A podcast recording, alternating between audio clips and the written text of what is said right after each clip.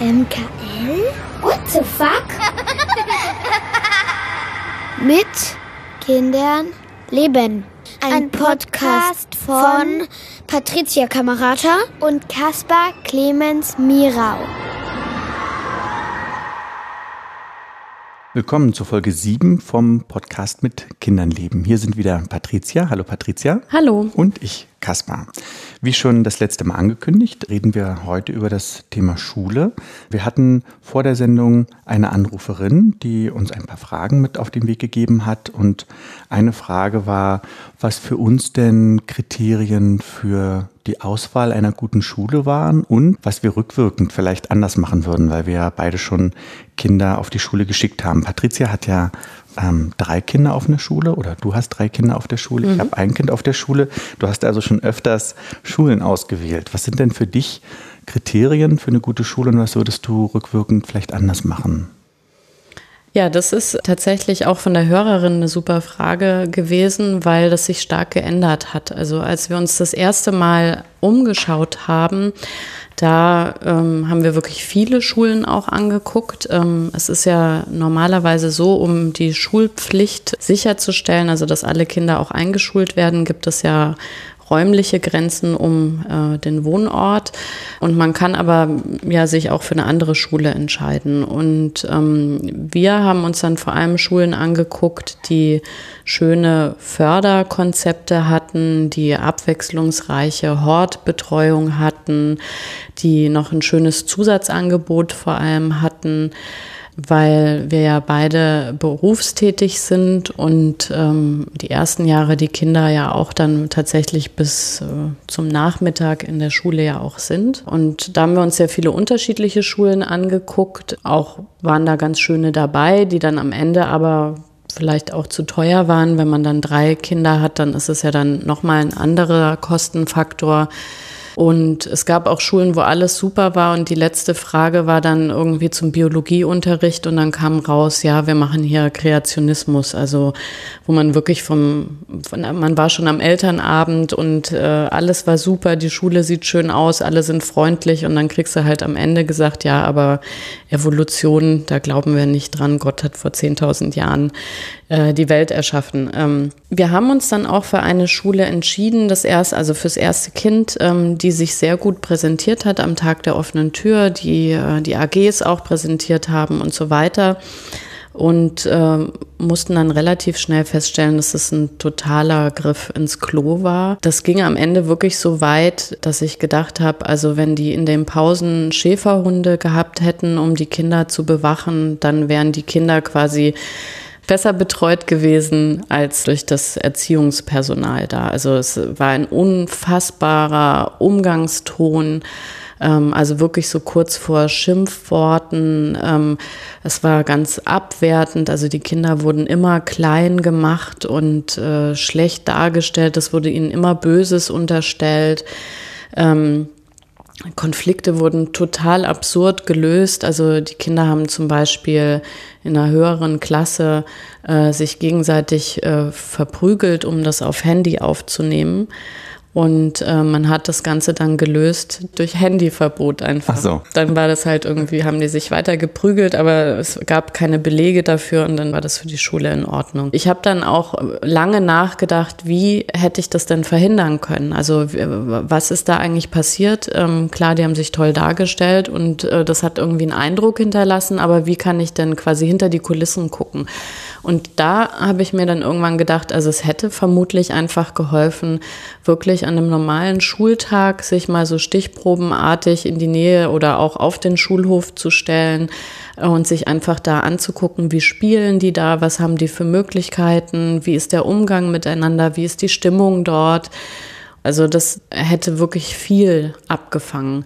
Und das andere Ding war, dass die Schule auch noch relativ weit weg war, was eine Zusatzbelastung war, weil wir aufgrund der Verkehrssituation das Kind wirklich sehr lange in die Schule bringen mussten auch. Was wirklich, also für uns eine Belastung war, klar, ist halt ein Orga-Problem, ähm, aber auch tatsächlich ab einem gewissen Alter für das Kind gar nicht so schön war. Plus, dass der ganze Freundeskreis auch sehr verstreut war, weil das eben nicht die Regelschule war, was ja den Kindern auch schwer macht, ähm, sich am Nachmittag miteinander zu verabreden, äh, Freundschaften zu pflegen und so weiter und so weiter. Und da war dann für mich irgendwann klar, eigentlich eines der Hauptkriterien ist der Punkt räumliche Nähe.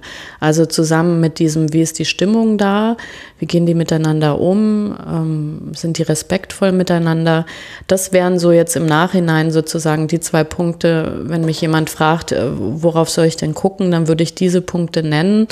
Und äh, das haben wir dann natürlich auch äh, beherzigt und haben dann das zweite Kind eben auf eine andere Schule gegeben und waren da dann soweit auch zufrieden, haben uns dann entschieden, das dritte Kind da auch hinzugeben und da haben wir dann festgestellt, ui, das passt irgendwie plötzlich überhaupt nicht, obwohl es die gleiche Schule und sogar die gleiche Lehrerin war.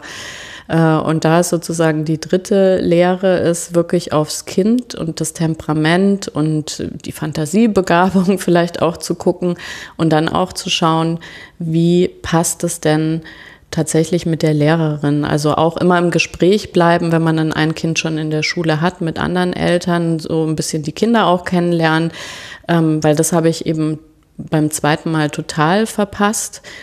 Und da hätte ich auch schon, denke ich, erkennen können, dass es fürs dritte Kind einfach nicht passt. Wir sind ja jetzt schon sozusagen voll im Thema, irgendwie passt die Schule. Und äh, ich weiß ja von euch, ihr sucht ja tatsächlich gerade auch eine neue Schule, weil eure Tochter sich einfach nicht wohlfühlt. Ja, also wir haben uns auch die Schule ausgesucht nach mehreren Kriterien, halbwegs räumliche Nähe, natürlich auch nach der Präsentation, was hat die auch für einen Ruf? Schulen haben ja oft so einen Ruf mhm. und waren erstmal glücklich mit der, mit der Schulauswahl und dann eigentlich ab wirklich, also ab Tag eins war es unangenehm bis eine Katastrophe. So, also natürlich gibt es auch schöne Momente, muss immer, muss jetzt auch nochmal sagen, also es gibt auch wirklich ja tolle Lehrer und Lehrerinnen und nicht tolle Lehrer. Es geht jetzt nicht darum, dass sozusagen alle Lehrer doof sind. Es ist ganz wichtig, das irgendwie zu, zu differenzieren.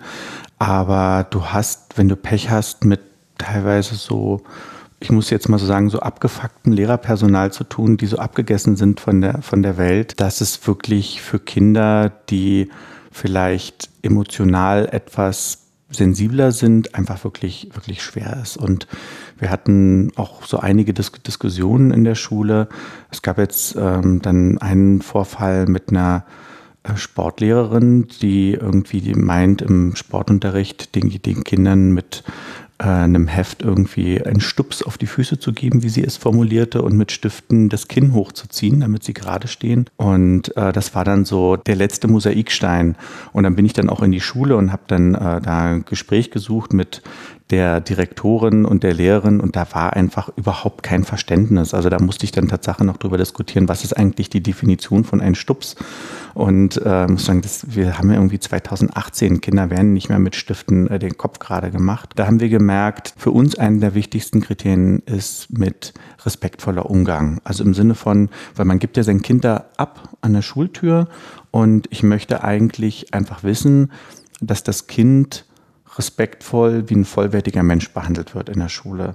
Dass einfach die Wünsche ernst genommen werden, dass es sagen kann, mir schmeckt das Essen nicht, ich möchte jetzt auf Toilette gehen und ich fühle mich nicht wohl und ich bin hingefallen, ich möchte, dass meine Eltern angerufen werden. So, also das gibt Klassikersituationen, an denen man dann relativ schnell merkt, dass was nicht passt. Und dein Tipp, sich an den Schulzaun zu stellen, ist wirklich ein guter. Also das ist ja eigentlich der gleiche, wie wenn man eine Wohnung mieten möchte und man den Fehler macht, äh, am Sonntagnachmittag sich die anzugucken. Und dann zieht man ein und merkt am Montag, dass das die Hauptverkehrsstraße ist in der, in der Region. Oder bei einer Wohnung soll man auch einfach mal bei den Nachbarn klingeln und fragen, was so Sache ist. Vielleicht, das weiß ich nicht, wie gut das geht, dass man auch andere Eltern fragt, die ihre Kinder schon in der Schule haben. Nun sind Eltern ja sehr verschieden. Das musste ich auch lernen. Also zum Beispiel bei diesem Sportproblem haben wir viele Kinder erlebt, die auf dem Schulhof zu uns gekommen sind und uns ganz aufgeregt von Sachen erzählt haben und dann kamen deren Eltern und haben gesagt, nee, nee, das ist nicht so, obwohl die gar nicht dabei waren. Also wir auch gemerkt haben, okay, man ist da manchmal dann auch einfach auf, auf sich gestellt. Das ist übrigens auch beim Thema Aufessen und wie schnell werden kind, äh, Eltern informiert, wenn Kinder irgendwie, wenn es denen nicht gut geht und so. Das ist vielleicht auch nochmal ein Tipp, dass man sowas auch ja natürlich mit der Lehrerin oder dem Erziehungspersonal absprechen kann, weil wir haben auch die Erfahrung gemacht, wenn unsere, also eigentlich alle Kinder gesagt haben, ich habe Bauchschmerzen, ähm, dann äh, wurden wir in der Regel, also am Anfang nicht informiert, sondern die Kinder, denen wurde immer gesagt, komm noch ein bisschen durchhalten, das geht noch und so. Und das kommt, denke ich, tatsächlich viel von anderen Eltern, die vielleicht auch eben nicht so schnell und flexibel von dem Job irgendwie wegkommen, die äh, sich dann auch beschwert haben, wenn quasi beim kleinsten Bauchschmerz äh, man informiert worden ist, dass man jetzt das Kind abholen muss. Äh, oder auch viele legen sehr viel Wert darauf, dass aufgegessen wird, dass die Kinder eine bestimmte Menge auch zu sich nehmen in der Mittagspause etc. Äh, und das hilft natürlich, wenn man, also ich bin dann irgendwann zu der Erzieherin gegangen und habe gesagt, also ich werde sie niemals dafür verantwortlich machen, wenn mein Kind nicht ordentlich ist. Das ist nicht ihre Aufgabe dafür zu sorgen. Ich möchte bitte, dass es essen kann, was es möchte und auch die Menge.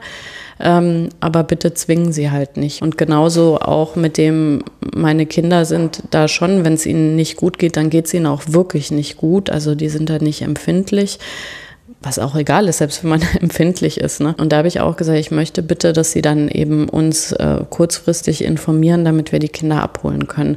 Und das hat dann auch ein bisschen Besserung gebracht. Aber das ist eben der Punkt, da sind die Empfindungen von Eltern, glaube ich, auch sehr unterschiedlich. Und je nachdem, was du da in der Überzahl hast, äh, passt sich die Schule natürlich auch an. Ich würde auch mittlerweile sehr wichtig bewerten das Thema Pendeln. Also wir haben das, wir haben ja auch jetzt schon Schulen getestet in den letzten Jahren wo dann auch mal so Hospitationstage waren, was ich auch sehr empfehlen würde, wenn man vor allem eine Schule wechselt, dass man wirklich probiert, ob das Kind da mal zwei, drei Tage hingehen kann. Da haben wir aber selber gemerkt, Pendeln ist wirklich eine Belastung. Also als, als Eltern, so wie du das, also mit Pendeln meine ich auch schon, das geht ab 20, 30 Minuten los. Wenn das eine Wegstrecke ist und man vielleicht das Kind hinbringen muss und dann fährt man zurück, das macht mal vier multipliziert, dann plötzlich ein bis zwei Stunden am Tag, die einem vielleicht fehlen als Eltern. Und das kann einfach zu Stress führen. So natürlich ist auch ein Kosten irgendwie eine, eine große Frage. Also sobald es nicht mehr eine staatliche Schule ist, kommen ja dann Kosten dazu. Dann muss man manchmal große Hortgutscheine buchen und Schulgeld bezahlen. Wenn dann 100, 200, 300, 400, 500 Euro in dem Region bewegt sich das bezahlt, ist das halt Geld, was im Alltag fehlt und wofür man mehr arbeiten gehen muss vielleicht und dann vielleicht weniger da ist für die Kinder. Letzten Endes ist rückwirkend betrachtet für uns, was die Schulwahl angeht, eigentlich das Hauptkriterium ein respektvoller Umgang mit dem Kind und Tatsache nicht die Schulbildung. Also die Schulbildung, so komisch das klingt, tritt ein bisschen in den Hintergrund, weil ich glaube, dass man auf verschiedensten Schulen sich toll entwickeln kann und dass man nicht den Fehler machen sollte, in der ersten Klasse aufs Abitur abzuzählen und auf einen Studienplatz, weil das kann man machen und dann kann man da sein Kind durchboxen, aber man kann seinem Kind vielleicht auch ein angenehmeres Leben machen und ihm Zeit geben, sich zu entwickeln. Hättest du das vor 25 Jahren so auch gesagt? Also aus der Sicht sozusagen, wie du gedacht hast, vielleicht als Kind, wie du als Vater sein wirst? Was für mich heute wichtig ist, ist zu lernen, dass meine Kinder nicht sind wie ich. Ich war zum Beispiel ab der dritten Klasse in der mathematischen Schülergesellschaft. An der Universität gab es so extra Unterricht äh, in Mathematik, was bis zur elften Klasse lief. Das Wichtige ist, wenn man sowas erlebt hat, darf man nicht den Fehler machen, davon auszugehen, dass dieses Interessensgebiet auch bei den Kindern liegt, weil das tut es vielleicht, aber vielleicht eben auch nicht. Und Tatsache gibt es eins unserer Kinder, das zeigt so Anzeichen, dass es da auch in diese Richtung geht und beim anderen Kind ist das so nee, überhaupt nicht, lieber basteln. Und das, das war für mich eigentlich immer ein bisschen wieder das, da musste ich selber an, an mir wachsen und sagen, okay, du musst loslassen und nur weil du unbedingt äh, gut sein wolltest und alles wissen wolltest, heißt das nicht, dass dein Kind das will. Jeder Mensch hat Dinge, die er gerne macht und lieber daran zu denken bei einem Kind und eben zu denken, vielleicht will mein Kind ja auch Malen, Tischlern oder irgendwie sowas und ihm lieber zu helfen, diesen Weg zu finden. Also insofern ja, ich hätte früher was anderes gedacht, weil ich selber eben äh, anders war auf der Schule. Auf was für Schule bist du denn gegangen und was war denn so deine, deine Erfahrung und vielleicht das, was du erstmal mitgenommen hast? Also ich bin ja in äh Bayern offiziell, also ist ja Franken, ist eigentlich nicht Bayern und so weiter, aber ich glaube, man darf schon sagen, in Bayern zur Schule gegangen. Bundesland. Hm. Äh, genau. Das war einfach so eine Regelschule, die auch äh, relativ, also da gab es jetzt keine Sonderlehrkonzepte, sondern es war einfach Frontalunterricht und ähm, alles relativ streng und ähm, ja, ging halt so seinen Lauf, wahrscheinlich schon seit irgendwie 100 Jahren. Und ich habe mich da tatsächlich äh, schwer getan, jetzt gar nicht so notenmäßig, sondern von meinem Charaktersetting, keine Ahnung. Es endete jedenfalls damit, äh, dass ich also bis in die siebte Klasse doch relativ regelmäßig solche Briefe für meine Eltern nach Hause bekommen habe für Fehlverhalten. Was ich aber total berechtigt auch fand. Also ich habe nie in Frage gestellt, ob vielleicht dieses Schulsystem irgendwie sich so ein bisschen bewegen könnte, sondern ich habe immer mich falsch gefühlt. Also ich hatte immer das Gefühl, irgendwas ist mit mir nicht in Ordnung. Das hat sich dann so ein bisschen wieder ja, verwachsen sozusagen, weil ich äh, eine Zeit lang dann mich wirklich viel äh, mit, mit äh, quasi Inhalten in der Schule beschäftigt habe. Dann sind auch meine Noten sehr viel besser geworden. Ähm, und dann hatte ich aber noch mal einen Durchhänger quasi in der Oberstufe, ähm, der aber meinen Noten auch sehr gut getan hat, weil äh, irgendwann konnte man sich ja selber äh, Entschuldigungen schreiben. Ab 18. Ja, genau. Und man hatte ja 13 Jahre Schule. Ähm, ich bin ähm, auf Wunsch meines Vaters habe ich die fünfte Klasse zweimal gemacht. Man äh, wechselt in Bayern ähm, äh, zur fünften aufs Gymnasium. Ähm, und er wollte, dass ich die fünfte auf der Hauptschule mache und dann nochmal äh, trotz Notendurchschnitt 1,2 oder 3 irgendwie auf dem Gymnasium, damit ich mich da besser einfinde oder so. Äh, also sprich, ich war dann auch schon über 18 in der Oberstufe äh, und habe mir eben schöne Entschuldigungen geschrieben. War echt eine Zeit lang relativ selten im Unterricht und dann war aber klar, wenn ich dann also mal da bin, dann werde ich auch abgefragt. Also ich bin dann nie unvorbereitet in die Schule gekommen, was sich natürlich so ausgewirkt hat, dass ich dann sehr gute Noten hatte. Ähm, aber ja, also es war so ein bisschen äh, schwieriger Schulweg, der aber, also am Ende hatte ich auch Abitur und hatte auch ein, ein gutes Abitur, was mir ja möglich gemacht hat, dann auch ein Fach mit NC zu studieren und so. Das hatte irgendwann schon so das Bewusstsein, dass ich dachte, gut, das System ist jetzt so und da muss ich mich da irgendwie fügen. Ähm, ich hätte aber nie von mir gedacht, die, diese Einstellungen und Haltungen als Mutter irgendwann zu haben, die ich jetzt habe. Also ein so ein Thema ist das Thema Hausaufgaben. Da weiß ich nicht, äh, wie das für dich ist. Ich würde mir wünschen, meine Kinder hätten keine Hausaufgaben. Und es hat mich irgendwann doch sehr verwundert, dass ich in, plötzlich an einem Elternabend quasi in einer Diskussion mich sehe, äh, genau auf der Seite der Verfechter von irgendwie lass doch die armen Kinder am Nachmittag irgendwie in Ruhe. Das ist eine Belastung für die Kinder. Es ist auch eine große Belastung eigentlich für die Familie an sich, gerade wenn man noch äh, eben arbeitet, die Kinder dann um vier, fünf überhaupt erst zu Hause sind äh, und man dann noch Hausaufgaben machen muss, weil die eben nicht vollständig in der Schule gemacht werden ähm, und man dann immer wieder so Situationen hat, wo alle total entnervt, entkräftet irgendwie da sitzen. Ähm, ja, also da muss ich wirklich sagen, das würde ich mir anders wünschen und äh, ich löse das für mich, indem ich manchmal einfach mit meinen Kindern zusammen einfach das rechne oder sage, was in, die, in den Lückentext kommt oder so, damit wir keinen Stress haben. Ähm, hätte ich mir, also hätte ich quasi als Kind nie von mir gedacht, aber das, das ist jetzt tatsächlich so und wir fahren damit irgendwie auch ganz gut. Hast du solche Themen, wo du sagst, irgendwie, eigentlich hast du gedacht, irgendwie früher, das gehört so und äh Für mich war ganz neu, dass es nicht ab der ersten Klasse Noten gibt. Erste, weil ich kannte das, äh, ab erste Klasse gibt es natürlich Noten. Jetzt bei unseren Kindern denke ich so, na, na hoffentlich so spät wie möglich, weil ich gar keinen Grund sehe, dass man ab der ersten, zweiten Klasse Noten gibt. Und ähm, dann gab es eine Abstimmung zum Beispiel bei uns, wo die Eltern abstimmen konnten, ob es in der dritten Klasse Noten gibt oder nicht. Und dann wurde dafür gestimmt, weil die Kinder sollen ja aufs Leben vorbereitet werden. Und ich dachte schon so, und dann, äh, um noch eine Anekdote aus der, aus der Schule zu erzählen, dann wurde gesagt, ja, das wird ganz sanft gemacht in diesem dritten Schuljahr. Und dann kommt meine Tochter irgendwie nach Hause und erzählt, sie hat ihre Englischhausaufgaben vergessen, sie sollten was lernen, ein Gedicht. Und ihr fällt es auf vor der Stunde, sie geht zu der Englischlehrerin und sagt, tut mir leid, ich habe meine vergessen, das Gedicht zu lernen. Und sagt Lehrerin, naja, dann wirst du ja sehen, ob du dran kommst oder nicht. Und dann nimmt die Lehrerin meine Tochter als letzte, als letztes Kind dran in der Stunde und gibt ihr eine Sechs. So, ja, dritte Klasse. Und ich bin wirklich schon wieder kurz davor, da in die Schule äh, zu, zu laufen und irgendwie wirklich Ärger zu machen. Was lernt das Kind? Es bringt nicht mal was, sich vorher zu entschuldigen. Ja? Mhm. Statt dass die vorher sagt, das ist nicht gut, du musst deine Hausaufgaben machen, ich erwarte, dass du das morgen gelernt hast. Sie konnte es dann am nächsten Tag dann noch irgendwie machen und dann gab es mit Abzug eine Zensur, aber das muss man nicht so machen. Ja, Vor allem nicht in der dritten Klasse, also in der neunten Klasse finde ich, da können die Kinder das schon irgendwann gelernt haben, dann kann man auch unterstellen, die kennen irgendwie die Regeln jetzt schon so gut. Ähm, aber so, das ist ja wirklich Du hast ja gesagt, da, äh, wenn du sowas hörst, da willst du eigentlich gleich gerne dir die Lehrerin mal wieder zur Brust nehmen. So geht's mir ja auch in ganz vielen Themen.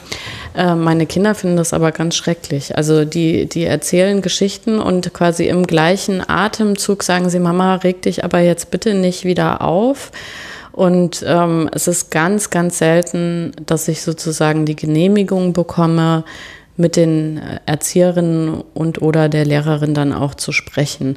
Und ich habe mich auch zweimal schon sozusagen gegen den Willen meiner Kinder durchgesetzt, also natürlich verargumentiert, warum finde ich das jetzt sehr wichtig, dass man das anspricht. Ähm, aber denen ist es äh, sehr unangenehm. Also die, das, die Lehrerinnen sind für die ein ganz hohes, äh, ja, wie sagt man, also eine hohe Autorität.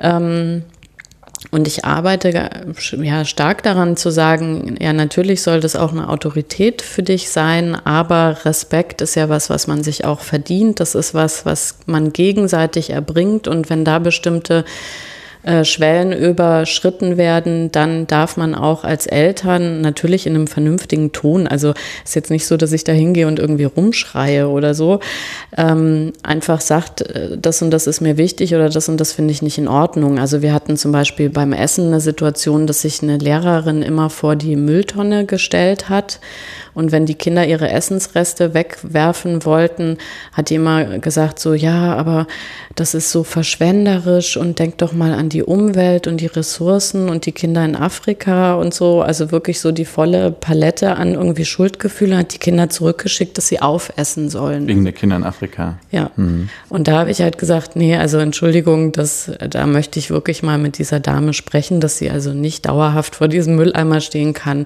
Ähm, dann ist die Lösung Lösung, dass man das Essen anders ausgibt, dass man, dass die Kinder sagen dürfen, ich habe heute wenig Hunger oder ich möchte keine Kartoffeln, äh, dann bleibt auch kein Rest auf dem Teller. Ähm, also genau solche Fälle, da war es mir dann schon wichtig, irgendwie mich auch äh, da mal äußern zu dürfen. Ja, ob sich da am Ende dann was ändert oder nicht, ist ja wieder die andere Geschichte. Ähm, aber ja, meine Kinder finden das eigentlich gar nicht so toll, ähm, ja, wenn ich in der Schule irgendwie präsent bin. Das ist bei uns anders. Also unsere Kinder finden das gut. Äh, die fordern das fast ein. Also die sagen dann, so kannst du da mal was machen.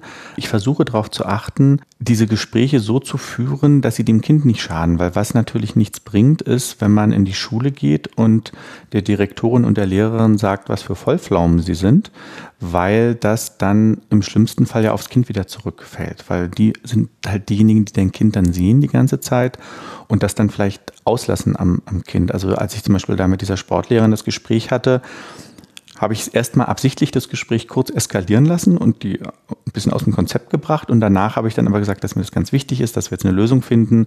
Und ähm, dann haben wir so einen Lösungsansatz erarbeitet, äh, wo ich Tatsache auch gegen meinen persönlichen Willen der Sportlehrerin zugestanden habe, dass ja, ja auch die Tochter dann sehr empfindlich ist und so, was ich eigentlich überhaupt nicht wollte und auch nicht richtig finde, aber ich wollte ihr im Gespräch ein bisschen was zugestehen, weil ich wusste, du musst ein kleines Zugeständnis machen, damit sie ihre Würde nicht verliert, weil ansonsten ist sie nur noch aggro dem Kind gegenüber. Und das ist mir aber zumindest wichtig. Also wenn mein, meine Kinder sagen würde, bitte kümmere dich nicht darum oder bitte sprich nicht vor, das ist mir peinlich oder ich will das nicht, würde ich das so wie du auch nur machen, wenn ich es doch für zu wichtig erachte. Und dann würde ich das aber auch, auch sagen. Aber ich finde das wirklich wichtig, dass man nicht sein Kind beschämt, indem man die, die der Mutter, der Mutter, der Mutter oder die Vater ist, hm. äh, die die immer vorsprechen, weil das, mhm. ist, das ist auch blöd. Aber ich habe zum Beispiel selber auch, also da bin ich auch sehr dankbar, von meiner Mutter die Erinnerung, die hat mich in der Schule immer verteidigt, egal was war. Und ich war zwar der Beste, aber es gab sehr viele Beschwerden, weil ich irgendwann anfing, keinen Respekt mehr vor den Lehrern zu haben und das auch sehr deutlich formuliert habe. Und ähm, dann wurde meiner Mutter immer gesagt, ihr Kind wird tief fallen, es wird ganz tief fallen und, und so, so Sprüche irgendwie. Ähm, und da hat sie aber immer, immer schützend ihre Hand über mich gehalten. Und das ist zum Beispiel was, was ich mitgenommen habe, dass das so ein ganz tolles Gefühl als Kind war, zu wissen, meine Mutter hält in der Schule ihre Hand über mich. Ja, das war, das war irgendwie toll. Es hat mir so Sicherheit gegeben. Ich wusste, wenn da was blöd ist, dann geht die da hin und verteidigt mich. Mhm. Und dieses Gefühl möchte ich gerne meinen Kindern mitgeben. Wenn die das dann wie bei dir eher ablehnen, das ist auch okay. Aber sie sollen sich zumindest rückerinnern können, wenn sie das wollten, dann, dann war jemand ja, da. Ja, ja. Das, das ist übrigens auch so ein Erlebnis, was ich hatte. Ähm, mir war das gar nicht klar, dass es auch so sein könnte, dass äh, wenn die Lehrer sagen, so jetzt reden wir mal mit deinem Vater, dass dann Vater auch hingeht und quasi sich das anhört und dann sagt, ja, aber eigentlich äh, stehe ich sozusagen zu meiner Tochter. Und ich habe das, äh, weiß ich nicht, kurz vor 30 das erste Mal gehört, ähm, dass es äh, bei einem Freund eben die Mutter, die war auch eher so ein bisschen anti-autoritär eingestellt und so. Äh, und der hat eben erzählt, dass die Lehrer und Lehrerinnen haben dann auch manchmal gedroht mit, so, jetzt müssen wir mal deine Mutter reinbestellen. Und der hat dann nur mit den Schultern gezuckt und gesagt, naja, viel Spaß, die kommt gerne. Äh, was dazu geführt hat, dass die Drohung einfach auch nicht mehr ausgesprochen worden ist. Und das war für mich unfassbar faszinierend, ja. Also, dass quasi dieser Machthebel, dieses Drohen, ähm, das Kind unter Druck setzen ja nur funktioniert, wenn die Eltern dann letztendlich auch da sitzen und sagen, ja, also für totales Fehlverhalten bin ich völlig ihrer Meinung und äh, zu Hause gibt es noch mal eine Woche Hausarrest. Ähm, genau, und das war mir auch wichtig äh, im Grunde, dass meine Kinder wissen, die können immer auf mich zurückgreifen und ich habe da also keine Ängste, egal mit welcher Hierarchiestufe zu sprechen. Ja. Worüber wir auch noch reden könnten, aber das ist auch wirklich ein, ein eigenes Thema, ähm, sind natürlich diese ganzen Schulsysteme, die es gibt. Äh, Montessori, Waldorf, freie Schule, demokratische Schule. Du hast ja auch viele, viele Schulen angeguckt. Ähm, ich habe jetzt schon so ein bisschen rausgehört aus dem, was du gesagt hast.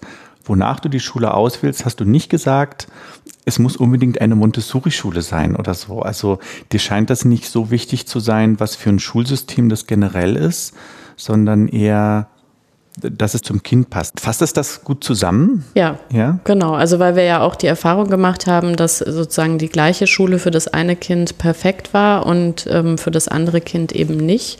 Jetzt widerspreche ich gerade, ne? weil ich sage gerade äh, quasi der Erziehungsstil, das ist ja eigentlich was, was für alle Kinder gleich ist. Genau, also es ist, glaube ich, eine Mischung zwischen, ähm, wie ist das Kind äh, vom Charakter her, wie lernt das, wie, wie ist es neugierig, wie wie ist es begeisterungsfähig, selbstständig und so weiter. Und natürlich äh, der eigene Erziehungsstil, ähm, weil äh, ich habe neulich einen Artikel zum Beispiel gelesen von Gewünschtes Wunschkind über eine Schule. Ich fand den Artikel ganz toll und ich habe mir auch gedacht, Mensch, das würde super für unser drittes Kind irgendwie passen. Aber ich habe gleichzeitig gemerkt, ich würde das nicht durchstehen. Also mein eigenes Mindsetting sozusagen würde nicht aushalten, zum Beispiel ein Konzept, wo Kinder in der ersten Klasse sich aussuchen können, ob sie jetzt in den Unterricht gehen oder spielen gehen. Äh, also ich könnte mich nicht zurückhalten, abends dann immer wieder nachzufragen, na, hast du denn heute ein bisschen Deutsch gemacht oder so? Und dann würde ich natürlich die, die ganze Idee dahinter, dass die Kinder das selber erkennen, dass sie eigenmotiviert das machen und so eben zerstören. Und deswegen würde ich so eine Schule nicht nehmen, weil ich das eben selber als, als Mutter nicht hinbekommen würde. Auch wenn ich denke, vielleicht wäre das fürs Kind gut, aber es muss ja irgendwie passig sein. Also es muss sowohl der eigene Erziehungsstil als auch wie ist das Kind aufgestellt, mit was kommt es gut klar. Und das ist eben auch ganz unterschiedlich. Also puncto Selbstständigkeit. Wir hatten jetzt eben auch das zweite Kind ist gerade gewechselt auf eine andere Schule, die ähm, einen Lehrplan erfüllen und das aber relativ flott machen und danach projektbezogen arbeiten. Und eine große Aufgabe war tatsächlich, ähm, wegzukommen von dem äh, Schulsystem, also Frontalunterricht und A und B und C und äh, das steht auf Seite 56 hinzu. Ihr guckt jetzt selber mal nach. Ähm, was der Wolf frisst und ähm, wie der lebt und äh, wie viel Wölfe es mittlerweile in Brandenburg gibt. Ähm, das war wirklich eine Anpassungsarbeit auch fürs Kind. Also es passt jetzt, ähm, aber man hat gemerkt, okay, also hat das Potenzial sozusagen selbstständig sich in solche Themen irgendwie einzuarbeiten, aber es musste sich da irgendwie umgewöhnen und ich kann mir auch vorstellen, es gibt einfach Kinder, die das gerne haben, so eine feste Struktur, wo die Sachen halt mundgerecht sozusagen präsentiert werden und dann passt das auch, dann sind die Noten gut, aber wenn man plötzlich so ein Feld aufmacht und sagt, jetzt kümmere dich mal selber darum, deine eigenen äh, Lerninhalte irgendwie zu erarbeiten, dass, dass manche Kinder da auch nicht gut mit klarkommen. Also insofern ist es tatsächlich tatsächlich eine sehr individuelle Entscheidung quasi, was dann fürs Kind und die Familie passt. Wir haben auch viele Schulen angeguckt.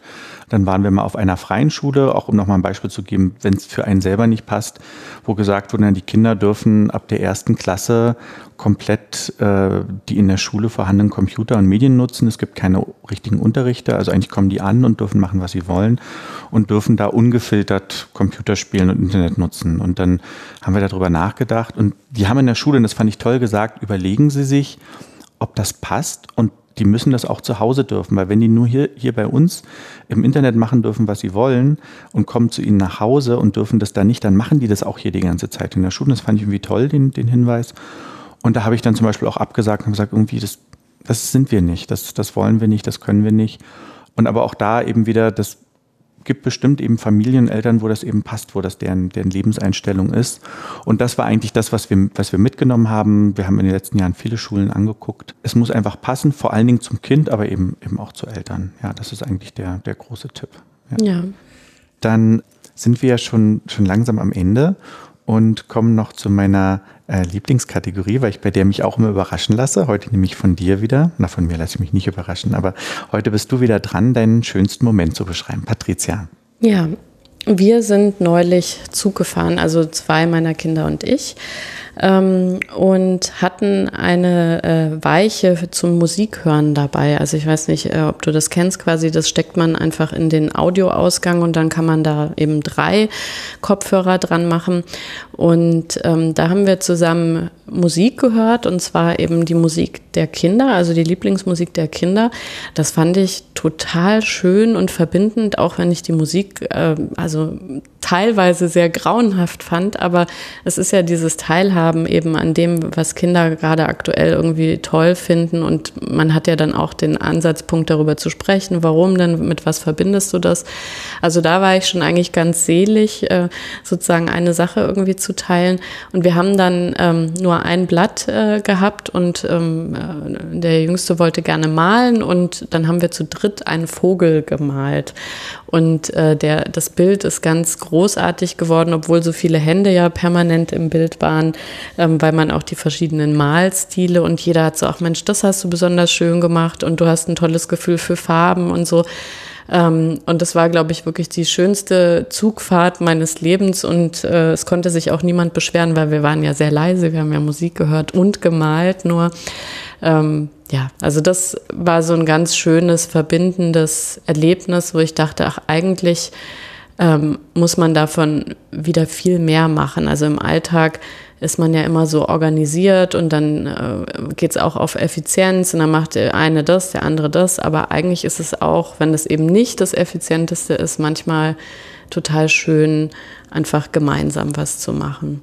Und das hat mich mit einem sehr guten Gefühl dann halt den Rest des Tages äh, ja, erleben lassen. Wir hören Tatsache ähm, auf Zugfahrten, versuchen wir immer so ein ganzes Abteil zu buchen und dann kann man einfach sein Pad machen. Aber so mit Kopfhörern ist bestimmt auch nochmal was, was besonders äh, Verbindendes. Ja, damit sind wir am Ende mit unserer Sendung über Schule, wo man sicherlich noch äh, eine, wenn nicht mehrere Folgen drüber machen könnte. Wir hatten auch noch die Anfrage, also einen Anrufer, der gesagt hat, ihn interessiert, wie man eigentlich mit anderen Eltern zurechtkommt und mit den Elternabenden. Da werden wir bestimmt noch mal was zu machen. Da gibt es bestimmt noch ein paar lustige Anekdoten zu erzählen. Auf jeden Fall. Die nächste Folge wird am 1. Juli erscheinen. Da geht es ums Thema Urlaub mit Kindern, auch passend zur, zur Urlaubssaison. Da werden wir ein paar äh, Geschichten erzählen und Tipps geben. Und ansonsten freuen wir uns wie immer über Feedback. Wir hören auch wirklich gerne eure Anrufe. Ihr könnt, euch, äh, könnt uns ja anrufen, auf den Anrufbeantworter sprechen. Die ähm, Telefonnummer findet ihr auf der Webseite. Freuen uns auch über Bewertungen. Da müssen wir immer weiterhin noch darauf hinweisen. Ähm, iTunes und äh, einfach auch Kommentare, die wir sehr gerne lesen. Dann weiß man immer, ähm, was man als nächstes macht. Dann vielen Dank. Bis zum nächsten Mal und tschüss. Tschüss. Das war's. Mit Kindern leben der Elternpodcast. Alles weitere auf mkl.wtf. Dankeschön und tschüss. Bis zum nächsten Mal. Mit Kindern leben.